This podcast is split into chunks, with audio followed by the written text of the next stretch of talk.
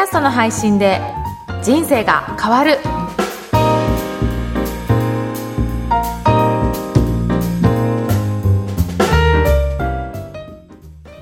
こんにちは、小ラボの岡田です。こんにちは上田です岡田さん今日もよろしくお願いしますよろしくお願いします。今日はどんなテーマにしますか？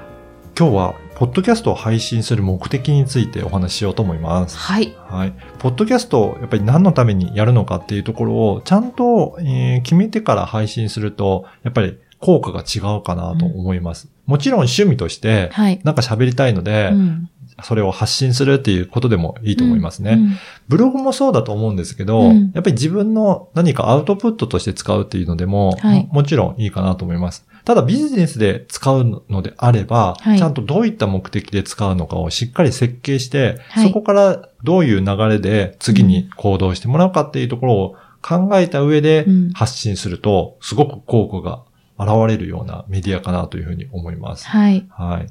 例えばですね、えっ、と、私の場合だと、うん。もっとポッドキャストをはい。発信する人をうん。増やしていきたいっていうことで、今はセミナーをやってるんですね。はいなので、そのセミナーにつながるように、えー発信していきたいなというふうに思うと、では、そのために、ポッドキャストの発信に興味があるような、うんそんな方が聞きたくなるような番組を作っていく。はいで、そこで、こんなセミナーやってますよっていうことであれば、そこから実際にセミナーに来ていただいて、で、そこでしっかりお話をして、うん実際に自分が、えーポッドキャストを配信できるようになるというような流れが作るというような感じですね。うんうんあと、カウンセラーの方であれば、はい最終的には個人セッションを受けてもらいたいっていう方であれば、そうする目的のために、まずはその前にお茶会を開いて、はいとりあえず一回お会いする機会を設ける。で、その前に、ポッドキャストで自分のことを知ってもらって、うん。どんな人柄なのか、どんな人なのかを知ってもらうことによって、そこに参加しやすくするっていうようなことをつなげていくと、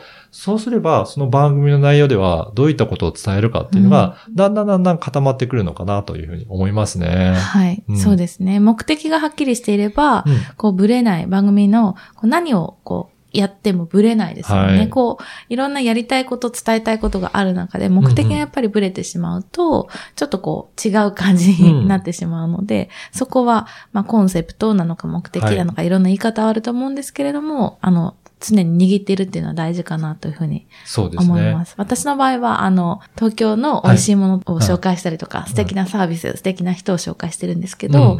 なんか私は結構目的は、はい。この番組聞いてたらなんか楽しいなって思っていただいて、はい。明日からの一日がこう楽しくなるような、なんかちょっと落ち込んだ時、あれ聞けばいいかう、ん。みたいに思っていただけるような番組になればなと思ってます。そうするとその軸があると、はい。い、ろんな切り口でうんお伝えすることできると思うんですよね。そうですね。はい。あの、もちろん食べ物だったり、うん他の場所を紹介したりとか、はいそれでも楽しくなればっていうような目的に合うように作っていくっていうことなので、いろんなテーマで、えっ、と、お話できるようになるかと思うので、だからそこの軸をしっかり決めてお伝えするのって、やっぱりすごく重要ですよね。はい。うん岡田さんおっしゃる通りで、その軸があるからこそ、こう、はいピポットというか、いいろんなところにうん切り口を持っていけるかなっていうふうに思いますので、うんこの目的は本当に大事だなとそう思いました。ですね。で、あの、何かテーマが、うん。あの、話すことが、ネタが尽きるんじゃないかっていう方も、うんうん。たまに聞かれるんですが、うん。それを軸をもとに、うん。例えば、じゃあそれに合うような人に会って話を聞いてみるとか、はい。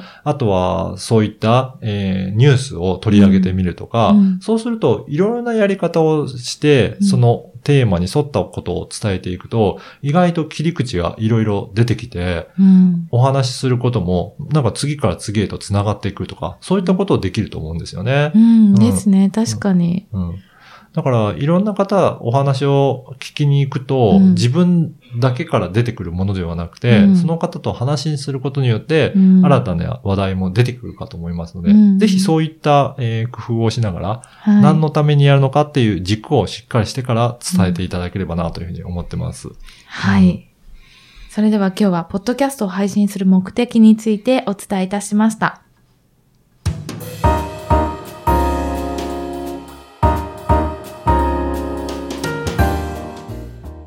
続いてはおすすめのポッドキャストのコーナーです。今回ご紹介する番組は何でしょうか？今回は、なぜなにコミュニケーションという番組です。はい。はい。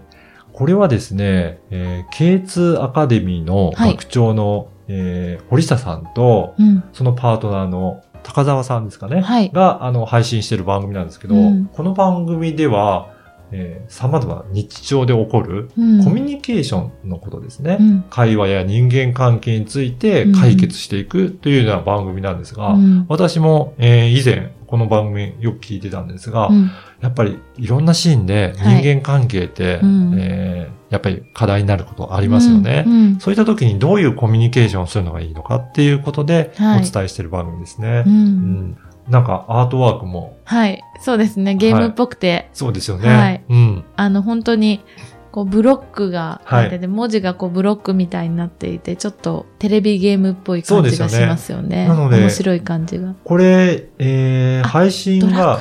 はい。うん、あ、そうなんドですね。ラクエのなんかこう、うん武器が、はい。こんな時どうするの？みたいな、なんか選択する時な感じがしますね。これ、2016年からはい2017年ぐらいにかけてうん配信されてる番組なんですけど、はい。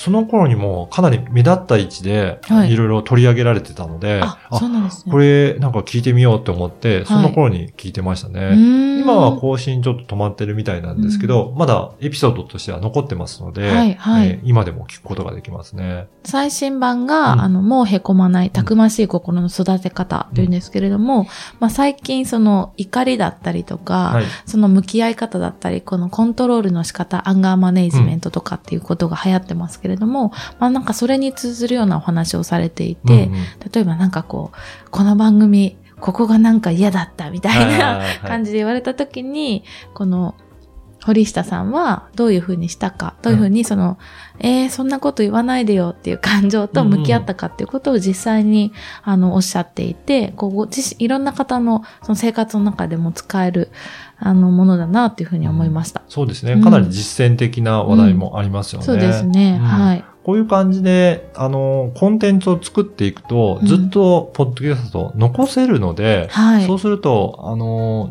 いつでも聞いてもらえるから、こういった感じで、あの、残るコンテンツとして取っておくのもすごくいいかなと思いますね。うんうん。ぜひ皆さんもこういった感じで番組を作っていただければなという思います。はい。その際は目的を大切にはい、ですね。そうですね。はい。それでは今日は、なぜなにコミュニケーションをご紹介しました。この番組のご感想、ご質問はツイッターでも受け付けています。ハッシュタグ、ポッドキャスト人生でツイートをお願いいたします。岡田さん、今日はありがとうございました。ありがとうございました。